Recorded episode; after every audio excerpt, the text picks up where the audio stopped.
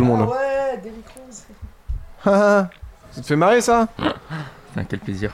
Ouais. Ça, quel plaisir. Basketball is my favorite sport. If Jesus paying LeBron, I'm paying Dwayne Wade.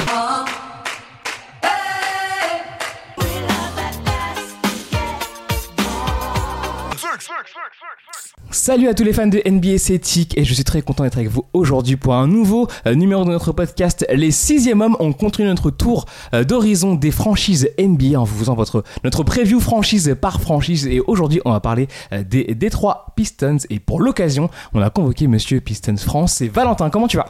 Eh bah très bien, très heureux de revenir pour la troisième fois, si je me trompe pas, hein, en C'est trois ans. exactement ça. Une petite tradition, hein, chaque année. Exactement. Tout à fait, on est très content de t'avoir avec nous et toujours comme toujours je suis accompagné de Easy. Comment ça va? Salut, en forme. En Motor forme? City. Ouais, on est chaud? Et ben aujourd'hui pour parler euh, des Pistons, du coup on va euh, revenir sur ce qui s'est passé euh, cet été euh, pour les Pistons et ensuite on vous dira où est-ce qu'on les voit euh, vu du banc euh, dans le classement. Euh, bah tiens, puisqu'on a Monsieur Pistons France avec nous, est-ce que tu peux nous dire toi ce qui s'est passé cet été? Je vais juste spoiler un peu. Rose, voilà. Ouais. Histoire que ça fasse chier un peu easy parce que tout si je le dis, il me regarde en mode genre saoulé. Donc Rose a fait le, le- déplacement euh, jusqu'à Détroit et maintenant je te laisse t'en dire plus sur ce qui s'est passé cet été. On peut s'arrêter là, sinon euh, voilà. Mais c'est vrai, quel plaisir d'avoir Derrick Rose, quel Ça, plaisir. Quel plaisir comme dirait Twitter. Exactement, quel plaisir d'emmerder hein, Chicago, hein, cette vieille rivalité qui date des années euh, Allez, allez, 80, allez. 90. L'enfant de Chicago qui arrive à Détroit. Il dit, je suis bizarre, on dirait que je suis rougi, je comprends pas pourquoi. Ouais. Je comprends pas. Non, blague à part, c'est, je pense, un très bel été de la part de Détroit par rapport, on va dire, euh, à la flexibilité financière. On sait que Détroit ont Mm. très peu de place dans leur salarié cap depuis quelques années dû euh, à, la, à la fin de la période de, de Stan euh, aux manettes. Il y avait très peu de, de place dans, dans très peu d'argent hein, finalement disponible. Malgré tout, il y avait quand même beaucoup de lacunes à combler hein, euh, par rapport aux, aux- aux faiblesses de, de la saison passée. Et la première chose très bonne qui s'est passée, c'était donc, il me semble, la veille de la draft. Euh, donc le, le general manager euh, Ed Stefanski a décidé d'envoyer John Lawyer, donc le gros contrat de John Lawyer qui, qui a touché quand même 11 millions. Il l'envoie à, à- à Milwaukee en échange de Tony Snell. Donc comme ça, ça paraît un petit peu anodin comme, euh, comme transaction, comme échange. Mais il faut savoir que John Lawyer ne jouait jamais. Il Mhm. jouait 0 minutes. hein. Il était coincé au bout de banc et il touchait 11 millions. Ça fait cher. Ça fait quand même très cher hein, euh, pour un joueur qui ne joue Moi, pas. je vais sur le banc pour moins que ça, les gars. Je- Oui, moi aussi. Hein. Après, Je tiens à vous le dire. Après, euh, tu sais que John Love aura les mêmes stats que Tony Snell. Hein. Jouant, pas jouant, mais. Déjà, c'est juste, c'est- on va dire, que c'est factuel, c'est une logique. On perd quelqu'un qui ne joue pas et pour le même salaire, on gagne Non, mais Quelqu'un clairement. un qui joue. ailier. Quelqu'un Voilà, quelqu'un qui joue, jouer. un ailier déjà. qu'on on n'avait pas de poste 3 l'année dernière. hein. On n'avait pas de poste 3. C'était, Mhm. euh, si je m'abuse, c'était Bruce Brown qui était donc un arrière de 1m95 qui jouait, euh, qui jouait Ouais, à t'es tout jeune. euh. Et très jeune, hein, c'était le second tour de, de draft, Bruce Brown l'année dernière. Donc c'était un rookie de second tour. On le mettait titulaire avec euh, Wayne Ellington et, et Reggie Bullock au, au début de saison.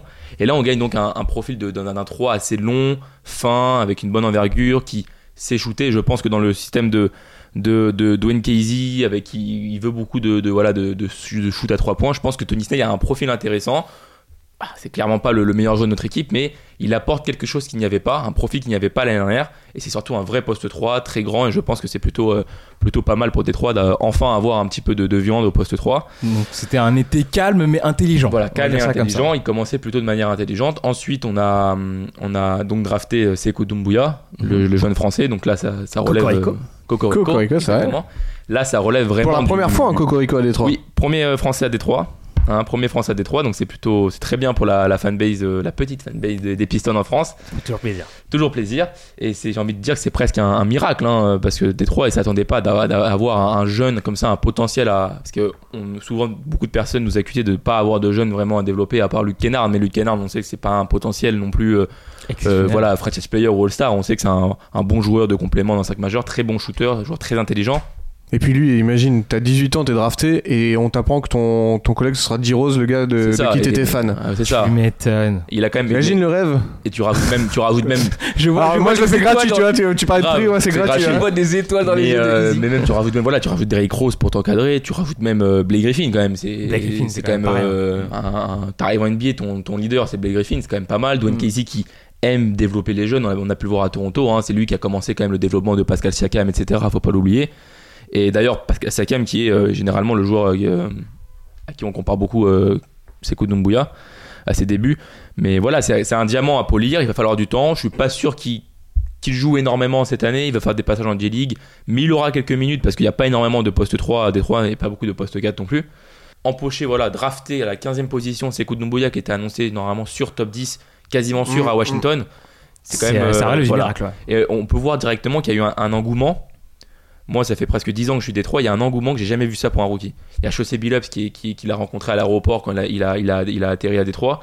Voilà, il l'a pas, il a dit c'est incroyable. Il y a, il y a Rip Hamilton qui a parlé, il y a Isaiah Thomas qui a parlé, Dwayne Casey, Blake Griffin, Drummond, tout le monde. Tout Ah, j'avais pas vu qu'il y avait une telle hype sur. euh, Il y a vraiment sur lui, tout le euh, monde en parle et tout le, monde, tout le monde en dit, dit tout le monde l'attend vraiment. Mhm. Et il- il- on espère que ça va pas faire un, un- un bad buzz comme euh, Stanley Johnson euh, qui pendant 4 ans n'a pas, n'a pas bougé. Après, lui, Skudumbuya, pour. euh, comment dire Il a quand même joué en France en pro. C'est ça. Il a déjà connu deux équipes. Euh, c'est pas la même intérieurement dans le cerveau il est pas construit pareil C'est ça, le seul euh, point noir que j'ai dû entendre sur Sekou Doumbouya, sur sa jeune carrière en pro, c'était, il me semble, à l'époque de l'INSEP où il s'était fait virer pour une histoire euh, quand il avait 14-15 ans, je sais plus quoi. C'était une petite histoire, voilà, c'est le seul point noir. après regarde euh, en foot euh, Pogba et tout ils avaient bien fait une soirée euh, boîte de nuit ça va pas empêché C'est ça, Griezmann, il avait Griezmann, été voilà. d'équipe de France. voilà et ils ont ouais. été champions du monde donc Mm. euh, après quand Mais tu, voilà, tu après, peux faire bon, des bêtises quand t'es jeune mais euh, Il a, il a l'encadrement pour bien progresser et je pense qu'à Détroit, il y a très peu de situations actuellement NBA qui peut être aussi bonne pour euh, Sekou Doumbouya. Il y a très peu d'ailiers, c'est une équipe qui se bat pour les playoffs. T'as Blake Griffin, t'as Derrick Rose, t'as Dwayne Casey qui fait confiance aux jeunes. Voilà, je pense qu'il a, il y a beaucoup de caches cochées pour euh, que Sekou Doumbouya puisse euh, progresser sans, sans, on va dire, la pression médiatique que peut avoir un Frank Nilikina à New York, etc. ouais Voilà, t'es dans, t'es dans ton coin, t'as le temps, t'as 2-3 ans pour progresser, t'as un coach qui fait confiance aux jeunes, t'as Blake Griffin, Derrick Rose, Drummond, etc. T'as des joueurs. Maintenant, euh, tu t'as fait, c'est bon. Il y a aussi une autre très bonne nouvelle, c'est que Détroit, donc qui est, qui est revenu à Détroit euh, depuis, c'était l'année dernière la première saison, ou ça Euh, fait déjà deux c'était ans. d'avant. Ok, et là ils se font un centre d'entraînement euh, genre high tech, et, et c'est vrai que ils comprennent et beaucoup de franchises le comprennent que voilà, tu veux progresser, ça se passe pas que dans les joueurs, ça se passe dans les bureaux. Ils l'ont fait l'année dernière avec beaucoup d'arrivées dans les bureaux. Là ils le font avec ce centre d'entraînement qui va être euh, a priori euh, À la pointe de la à la technologie. pointe de la technologie et, euh, et aussi pour, le, pour, pour la récupération, pour euh, la, la santé des joueurs, c'est c'est toujours intéressant, Mhm. surtout quand t'as Blake Griffin et, et Lee Rose, hein, voilà. euh, non mais c'est Les habitués de l'infirmerie. voilà, non mais Et- et, et c'est c'est bien de, de de reformer toute la franchise quoi, pas seulement le terrain ou pas seulement le C'est sûr. le, coaching staff quoi. j'ai un peu honte parce que c'est toi qui penses, j'allais- oublier d'en parler de ce centre d'entraînement. Hein, c'est le fan de Chicago qui parle le mieux de- Pistons que moi-même. Mais, mais c'est vrai que ce centre d'entraînement qui va ouvrir, il me semble, bah, la semaine prochaine, c'est quelque chose comme ça. Et oui, oui, on en parle comme l'un des plus gros de la NBA. Euh, Comme tu dis, à la pointe de la technologie, parce qu'ils se sont mis en- avec euh, comment, euh, Henry Ford Health System, le gros truc de- du Michigan pour la santé. Et voilà, ça apporte énormément de travail. Et voilà, le, le propriétaire de, de, de Détroit, il a beaucoup de, de défauts, notamment liés à l'alcool. Mais bon, ça, on en voit un autre jour. Il arrive, Il bourré, pas- il arrive bourré. Il arrive bourré. Il doit pas être le seul. hein. Ouais bah parlons-en. peut-être, non pas. Il doit pas être le seul. hein. mais, euh, mais voilà. Mais euh, malgré tout, il a, une, il a une certaine philosophie de lier beaucoup le basket, le sport à la ville. Il y a eu d'autres euh, arrivées très bien pour les Pistons. Je note également l'arrivée de Markif Morris, le frère Morris. De la défense, toujours plus de défense. Voilà, et de l'agressivité, de la polyvalence au poste 4 en plus, donc ça c'est plutôt bien pour euh, sécuriser, on va dire, euh, derrière Blake Griffin. L'année dernière, le seul qui avait derrière Blake Griffin, c'était euh, John Lawyer qui ne jouait pas donc, Mhm. et, et Ton Maker. euh, et en tout cas, c'est une belle arrivée au poste 4, et moi je suis assez, assez hypé par cette saison.